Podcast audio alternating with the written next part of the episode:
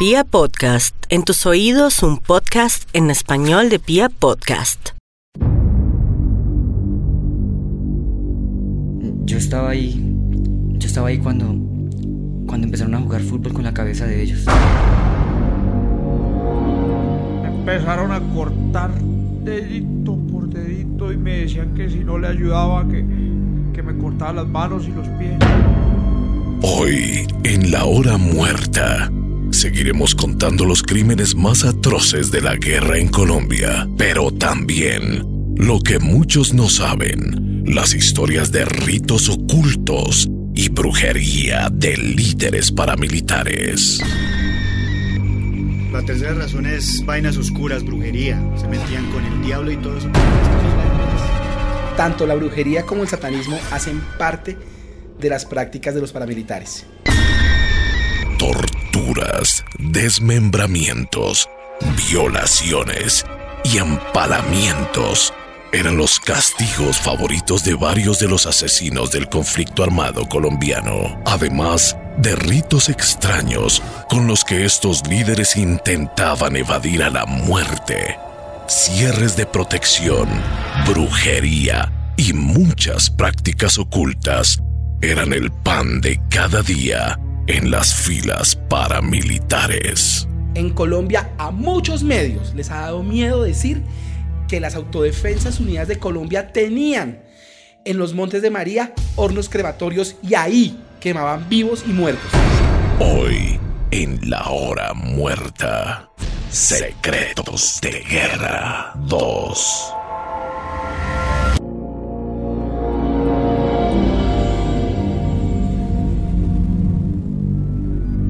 Bienvenidos a la hora muerta, un formato de Pia Podcast y Marking Media que revela los detalles ocultos de los crímenes más sangrientos y los sucesos inexplicables que nos rodean. Síganos en arroba Pia Podcast. Ahí tendrán material exclusivo de esta historia.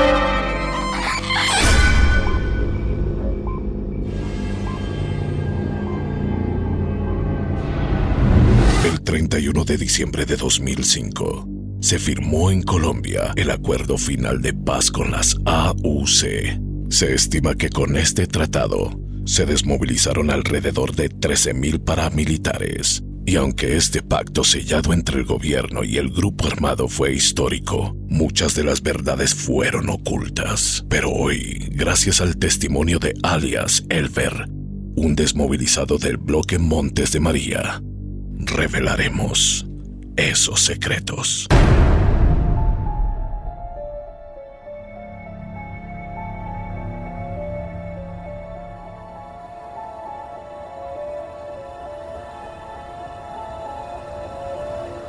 Y entonces vos, esos eh, desmovilizado paramilitar. Soy desmovilizado paramilitar, sí, señor. Ok. ¿Y vos cuánto estuviste en el mundo de los paramilitares? Yo a los 13 años empecé. Empecé conociendo a Diego Vecino. Diego Vecino. Diego, el comandante Diego Vecino. Él era comandante en San Onofre, si no estoy mal. Sí, señor. Sí, en la finca en San Onofre. En Palmar. Ok. En el Palmar creo que han encontrado varias fosas. Mm, Más de 70 fosas como las han encontrado. Ok. Eh, ¿Vos te acuerdas cómo se llama Diego Vecino, el nombre real? El nombre real de él es Eduard Cobo Telles. ¿Y sabes algo de él antes de ser paramilitar? No, antes de ser jefe paramilitar, lo único que sé es que pues, era el administrador de la finca El Palmar. Importantes medios de comunicación registraron miles de cosas que pasaban al interior de grupos al margen de la ley. Eleida Contreras llegó a San Onofre cuando la violencia paramilitar de finales de los 90 se le llevó un hermano, un cuñado y un sobrino. Se instaló en el pueblo con la convicción de que tendría una nueva vida, y así fue hasta que alias Cadena, el temible jefe de autodefensas que decidía quién vivía y quién moría en la región, dio la orden de asesinar a tres de sus sobrinas. Eleida está nerviosa. Sus nietos no lo saben, pero ya acaba de recibir la noticia de que debe presentarse al batallón de soldados campesinos de San Onofre, porque el fiscal general de la nación quiere hablar con ella. Carmen Arias, amiga y vecina suya en el sector más pobre del pueblo, también fue invitada a la cita.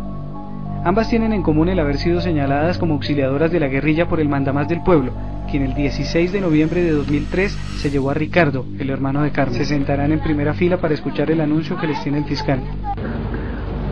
Al menos entregarle los restos de sus seres queridos, esposas, compañeras, hijos, hermanos, tíos, padres.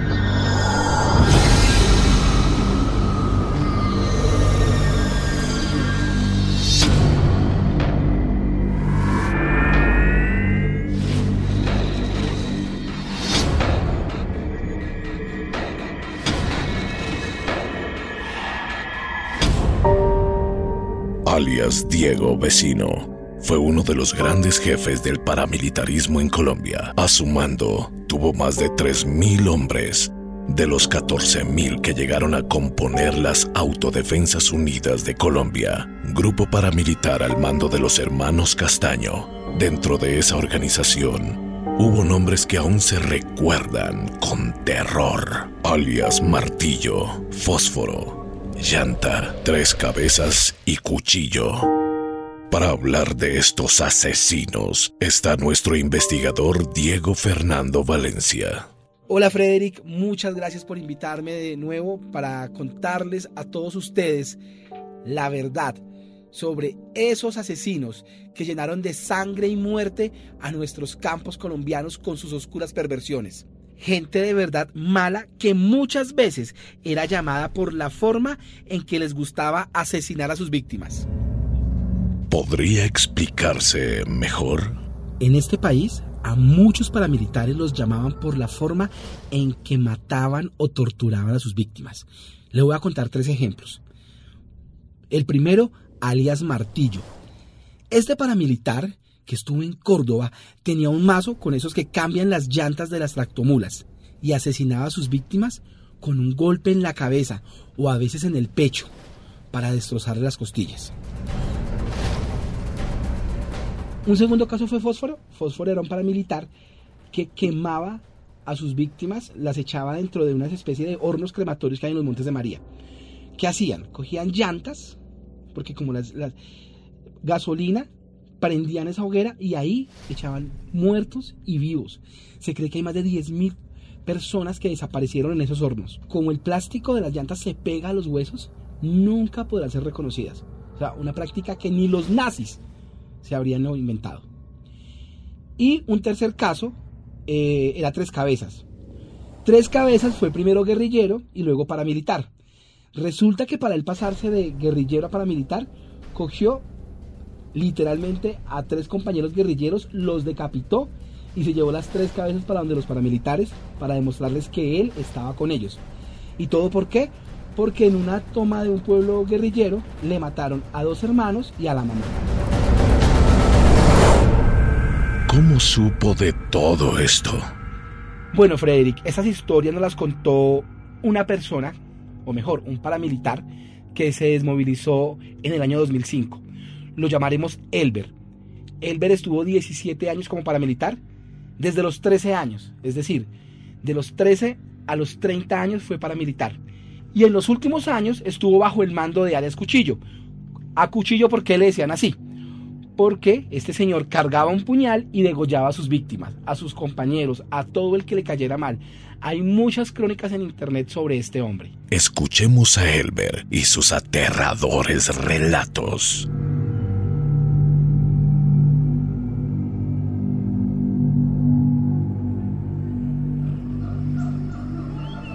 Bueno, el Venus estuvo 17 años como paramilitar. 17 años, desde los 13 años estuve metido en el medio paramilitar. Bueno, y yo quiero hacerle una pregunta. De 17 años, uno conoce pues gente de todas las calañas. Usted nunca fue jefe de bloque ni nada. ¿Cuáles fueron sus peores jefes? O sea, las, jefes más sanguinarios que usted tuvo. Había muchas gonorreas. Entre esas personas estaba, pues por el Magdalena, me acuerdo, Ojitos.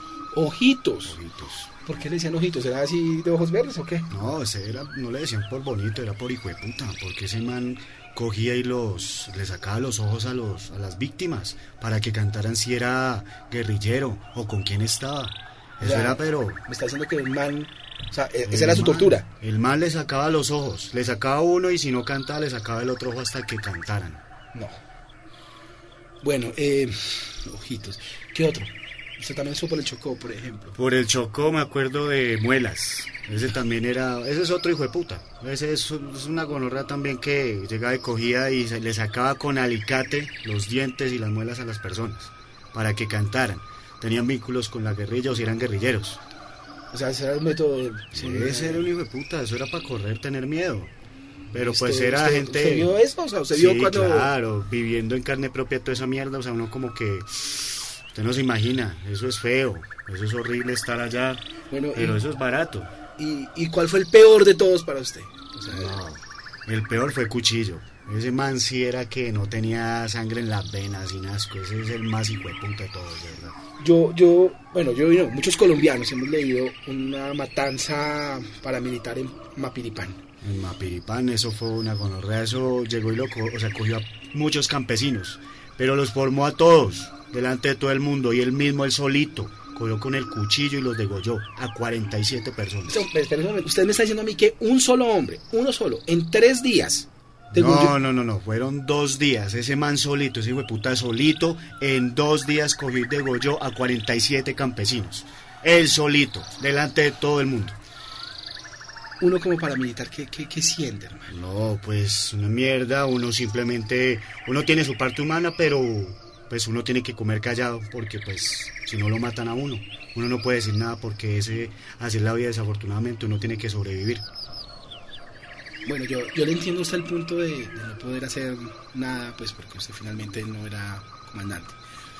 Pero hay otra cosa que, que, pues, que le quiero preguntar y es, ahora que usted se, bueno, ahora no, usted se desmovilizó ya hace un buen tiempo, pero usted que ya ve las cosas desde, desde otro lado, desde afuera, ya como un ciudadano normal, por así decirlo, ¿usted por qué cree que esta gente hace eso? O sea, porque yo de ojos voy a sacarle los ojos a la gente, porque muelas, porque fósforo quemó gente, porque fósforo quemó gente en los montes de María, eh, porque el loco un buen día porque unos pelados llevaban una camiseta azul que le, y, y- empezó a matar gente pues porque él era de Nacional.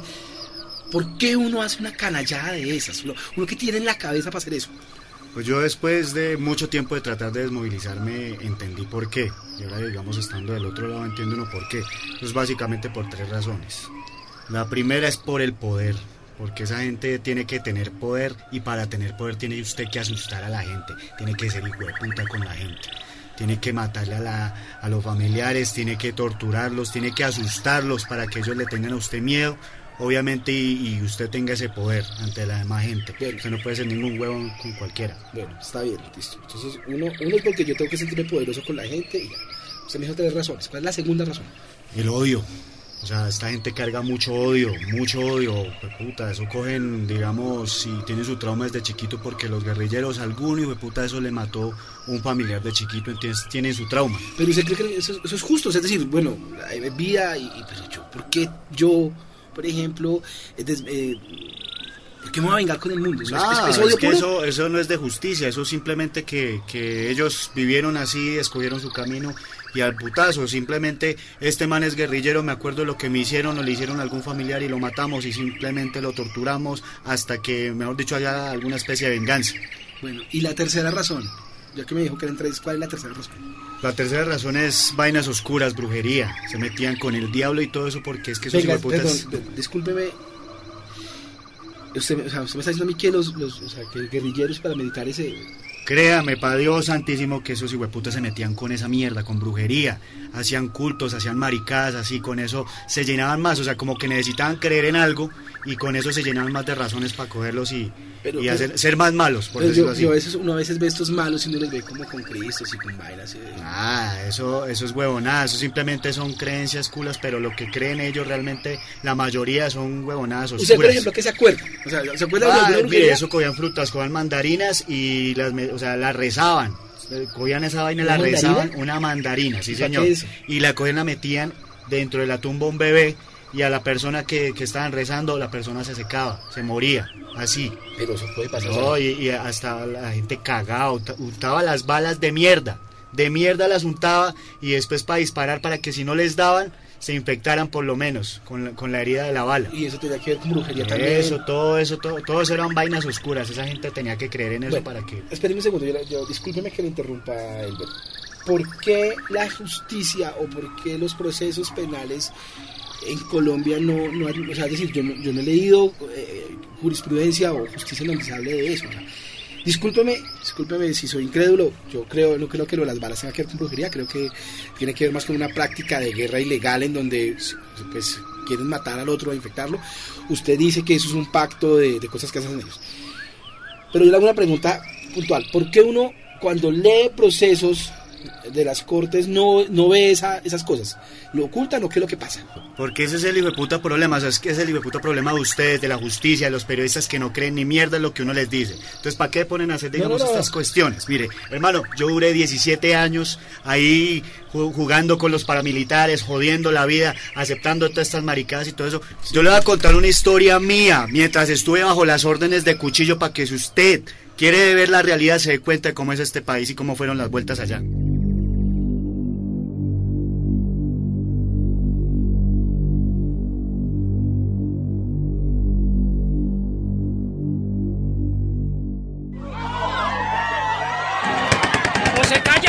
Los mato, hijo de puta.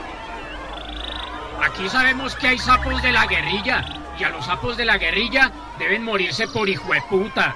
Y yo sé cómo distinguir a un guerrillero de un ciudadano de bien. Elber, ¿Qué ordena, comandante? Hágame a un lado de los que traigan medallas, escapularios o cruces colgadas. A ver, alcen la mano, colaboren, hagan los grupos.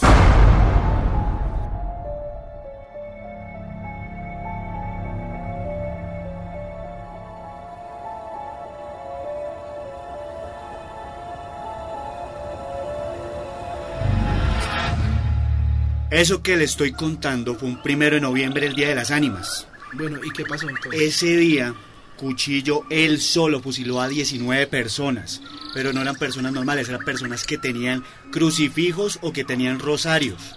¿sí? Pues uno como paramilitar uno le hacen creer que los guerrilleros son ateos. Entonces pues yo dije, este man va a coger y va a matar a esas gonorras que no tienen absolutamente nada. Pero él cogió y mató solamente a las personas que tuvieran crucifijos y que tuvieran rosarios o alguna joda que tuviera que ver con, con religión. O sea, ¿Por perdóneme, perdóneme un segundo. Usted me está diciendo, o sea, discúlpeme, porque es que a veces a uno no le cabe en la cabeza. Ustedes llegan a un pueblo, a usted le dan la orden que separe a la gente que tiene rosarios de los que no. Exacto, O sea, porque- y- exacto, pues como supuestamente los, los guerrilleros son ateos, entonces yo pensé que este man iba a a descuartizar a todos esos manes que no tenían nada. Pero yo le hago una pregunta, es decir, matan a los que tienen el rosario, el Cristo, y, y- o sea, ¿y por qué a ellos Pues sí? porque precisamente lo que le digo era el día de las ánimas, hermano, mire, escúcheme, era el día de las ánimas, y entonces Cuchillo dijo, ah bueno, él le va a mandar regalito a las ánimas, a los que tengan y crean en esas maricadas. Por eso es que le digo que esta maricada tiene cosas oscuras. A los que no tenían ni mierda los dejó sanos.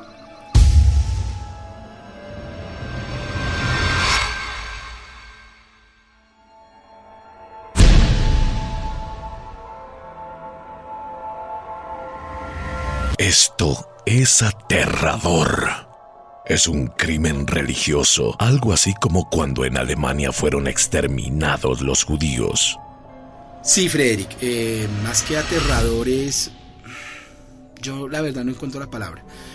Sobre todo pues porque eh, esta gente se, se hace llamar católica y entonces un hombre comete este tipo de, este tipo de crímenes. Yo a veces es, es de no creer. Si, si yo no hubiera conocido a Elber, si no eh, hubiera tenido la oportunidad de, saber quién era, de, investigarlo y saber que sí realmente estuvo 17 años en el paramilitarismo, yo creería que esto era es. Perdón si, si soy tan explícito.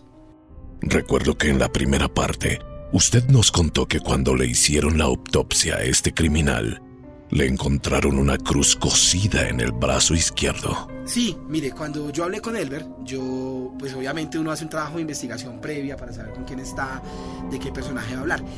Yo le comenté a él, le dije que nosotros, eh, el equipo de la hora muerta, había tenido acceso pues a la autopsia de Alex Cuchillo y que eh, un gesto o algo que, las autoridades, que, que medi- medicina legal no entendía, era esta cruz en Nilo eh, como tatuada en su cuerpo. Pues ya en el capítulo pasado hablamos de los cosidos. Yo le pregunté a él por qué una cruz eh, y, me estaba diciendo más o menos que, él- que él era medio satánico, bueno, oscuro, como les dice él. Y la respuesta de Elber francamente fue aterradora. Dejemos que, que Elber nos cuente.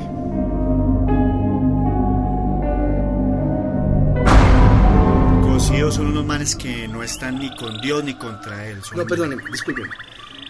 Discúlpeme si lo interrumpo. Es, está ahí- acá me dice, no está en contra de Dios ni está con él. Entonces, Sí, hermano, sí, son manes que no creen en Dios y que no están en contra de él tampoco. Simplemente que ellos quieren ser Dios. o sea, me está diciendo que un cocido es una persona que se jura un Dios, o sea, un Dios sobre la tierra. Exactamente, que quieren ser más malos que todo el mundo, que quieren dominar a todo el mundo, que quieren ser dioses.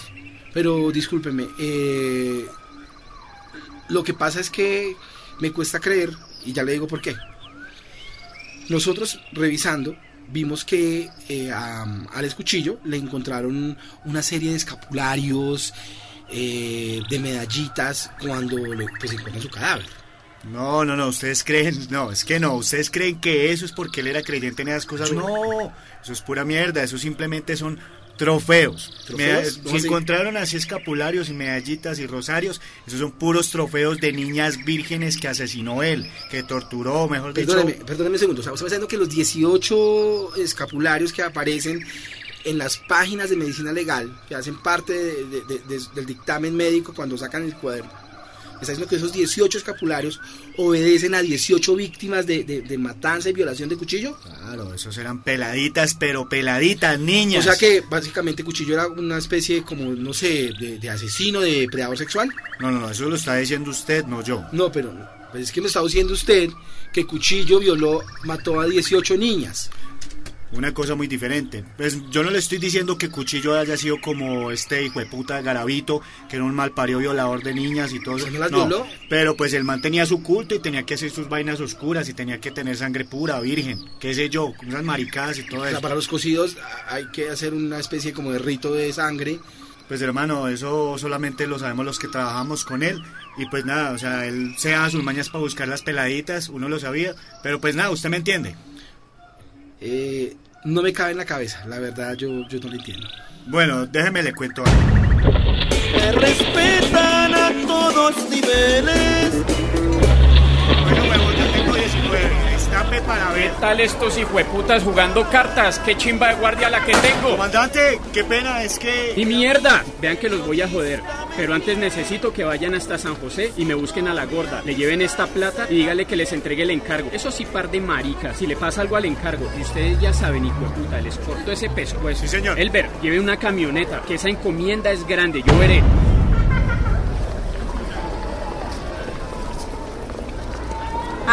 Qué bueno verlo. Y el comandante vino. Dígale que pase rápido. No, señora, él nos dijo que viniéramos donde usted y que nos iba a dar un paquete. Aquí le entrego estos 3 millones de pesos. Doña, por favor, cuéntelos frente a nosotros para que no vayamos a tener problemas. ¿Cuál era ese encargo tan especial? ¿Quién era esta mujer conocida como la gorda? Bueno, Frederick, pues como nos podemos dar cuenta, Cuchillo era un tipo que definitivamente practicaba la brujería. Y la gorda era una de esas brujas a las cuales él visitaba. Entonces, la encomienda era algún tipo de conjuro o hechizo para este criminal conocido como Cuchillo. Pues ojalá hubiese sido una brujería, un paquete, algo. Pero no. Desafortunadamente, la encomienda que recogió Elber solo nos demuestra la maldad y el corazón frío de este asesino. Me tiene intrigado. ¿De qué se trataba entonces? Pues bueno, mire, mm, básicamente lo que nos contó Elber es que ese día que lo mandaron a él donde la gorda, el paquete, como le decían, o la encomienda, era una niña de 13 años. Es decir, que la gorda, además de ser bruja, también eh, vendía personas. Y ese día el paquete era una niña de tan solo 13 años. Pero esto es abominable. Es trata de personas. ¿Y qué pasó con esa niña? Pues lo que pasó con esa niña nos lo va a contar Elber, que vivió esa historia.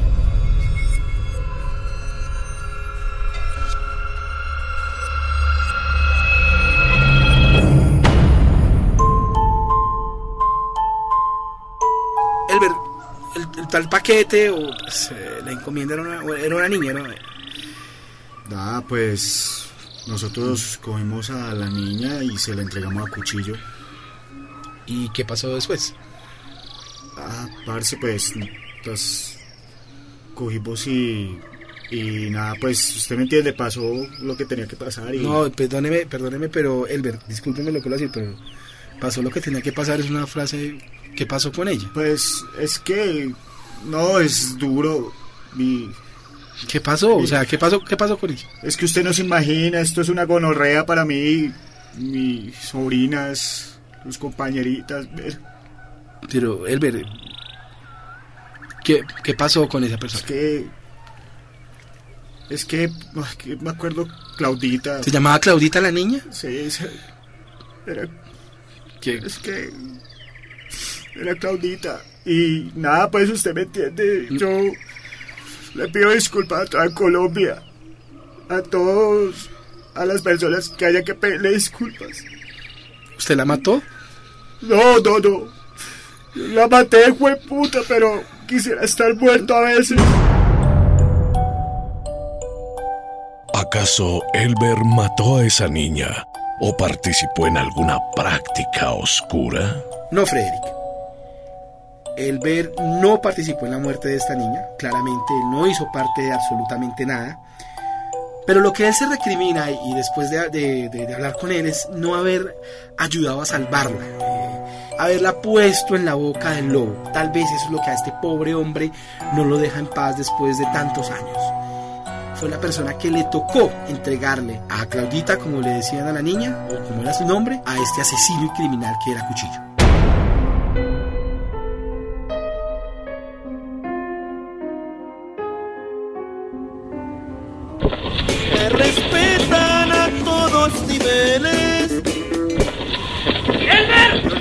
Vea, huevón, me organiza la guardia, me levanta el cambuche y mañana a primera hora nos vamos. Cuando yo vuelva con Claudia los quiero a todos listos. Comandante, entonces nos ¿Usted es que es sordo o es que se hace, gran huevón? Le estoy diciendo que mañana nos vamos por la mañana, que esta noche me llevo a Claudia a una fiesta y mañana nos vamos todos. Entendido, señor.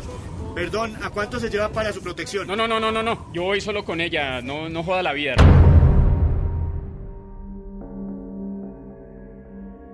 Que nos cuenta Elber es que esa noche Cuchillo dio la orden de levantar el campamento paramilitar. Y él, Cuchillo, se va con la niña, amanece y Cuchillo regresa solo. Pero Elber se da cuenta de algo. Primero, de una mancha de sangre en, una, en un puño de la camisa. Pero lo que más lo aterró a él, me decía, es que él se dio cuenta que Cuchillo llevaba colgado un escapulario rosado que era igualito, o era mejor, el de Claudita.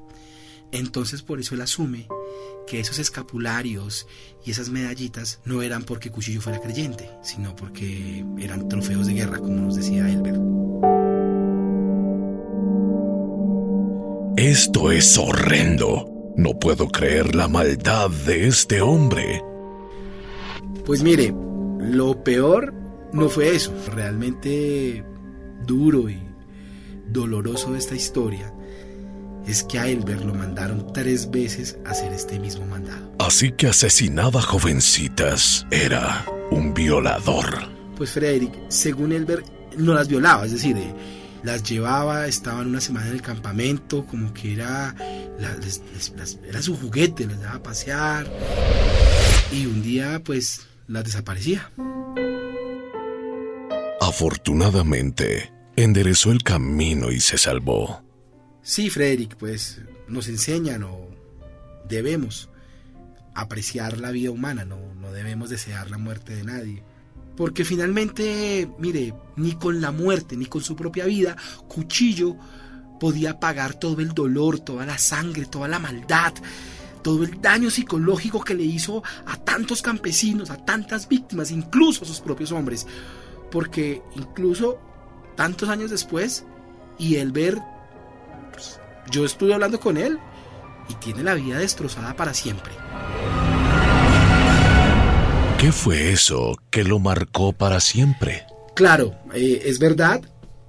Y afortunadamente, pues como dice usted, Frederick, enderezó el camino. Pero sabe una cosa, él aún no ha podido encontrar paz, sobre todo por lo último que le tocó hacer cuando hizo parte, o, mejor dicho, la última acción en la cual participó antes de huir de los paramilitares. Fue algo supremamente escabroso. Yo, yo como ser humano no podría afrontar una situación así.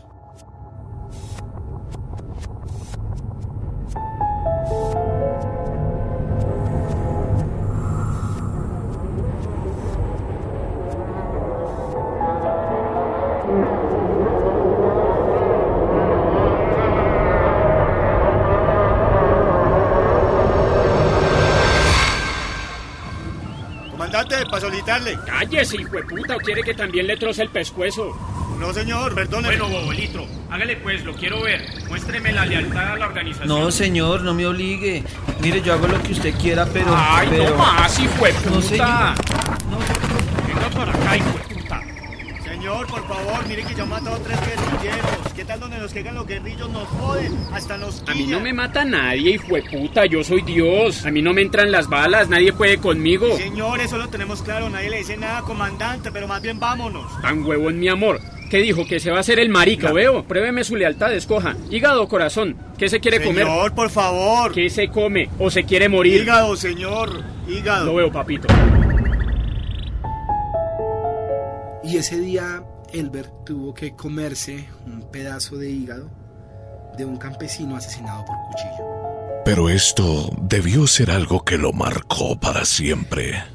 Sí, Frederick, fue un golpe, miren, me decía, fue un golpe a su dignidad, a su valor como ser humano. Eh, Aquí no es una cosa de hombría, él decía que eso, eso no le importa.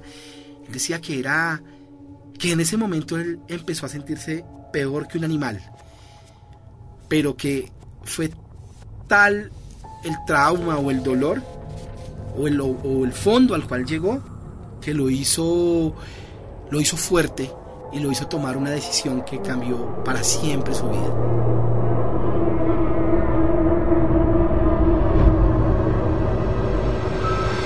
Elber, ¿qué, ¿qué pasó después con usted? ¿Qué sintió? O, ¿Qué siente cuando, pues, cuando se le toca comerse un pedazo de hígado de una persona? Pues, qué marica, ¿usted qué sentiría cuando usted le ponen una pistola en la cabeza y lo obligan a comerse una persona?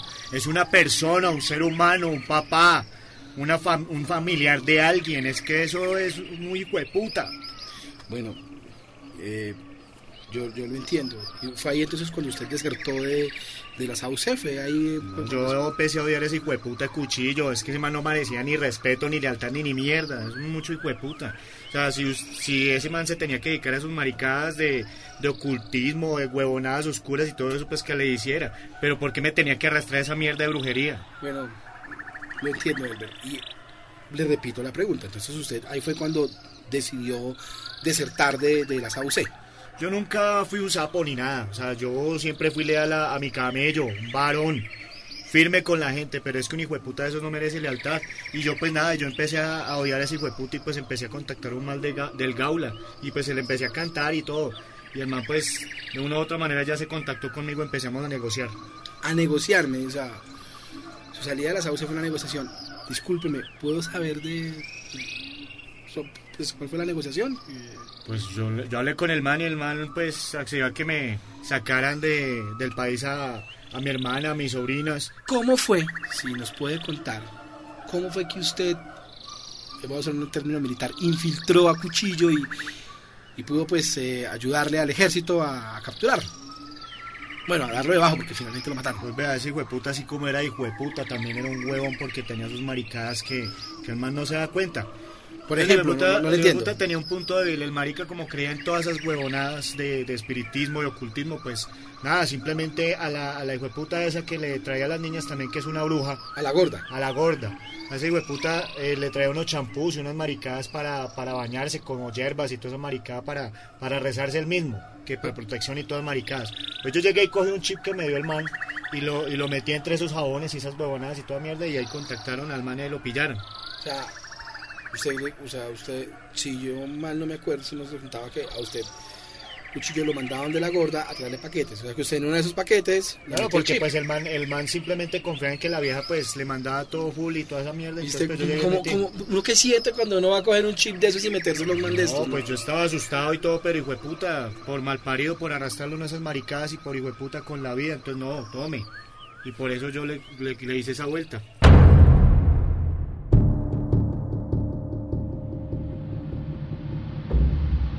Bueno, Frederick, fue así como cayó Cuchillo. Es decir, que en estos crímenes de guerra, el mal no distingue ninguno de los bandos y todos son asesinos fríos y despiadados. Básicamente, Frederick, como para, no sé si podría, cabe la palabra alimentar o subir el mito de, de la brujería de los cocidos, resulta que cuando está estalla todo el operativo, después de que Elber le pone este chip en ese champú de hierbas esotéricas a cuchillo, llega el ejército, lo localiza, hace un bombardeo en la zona, hay un tiroteo, mueren seis paramilitares y Cuchillo sale ileso. ¿Qué pasa? Que era la noche de 31 de diciembre, amanecer primero de enero, Cuchillo estaba muy borracho, sale corriendo y por huir se mete al río y era tanto el peso que llevaba de cadenas, de, de objetos, que ese peso, más obviamente nadar borracho, fue lo que causaron que se ahogara y por fin muriera.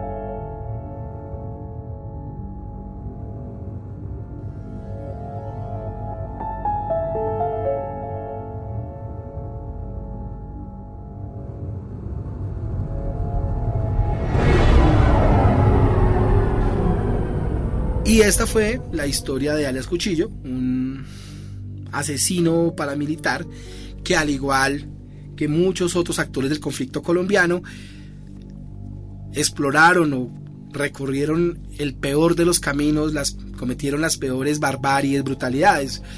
Bueno, todos recuerdan en Colombia a alias Karina, una guerrillera que eh, cortaba la cabeza de sus víctimas, de soldados, para jugar partidos de fútbol, ¿no? Entonces, creo que lo único que queda de todo esto es decir que, que la guerra, el conflicto, el poder, llámese como que se llame, saca lo peor del ser humano.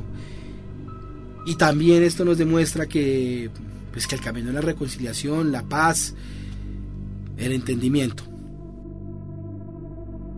Soy Frederick y esta fue La Hora Muerta, un formato original de Pia Podcast y Markin Media.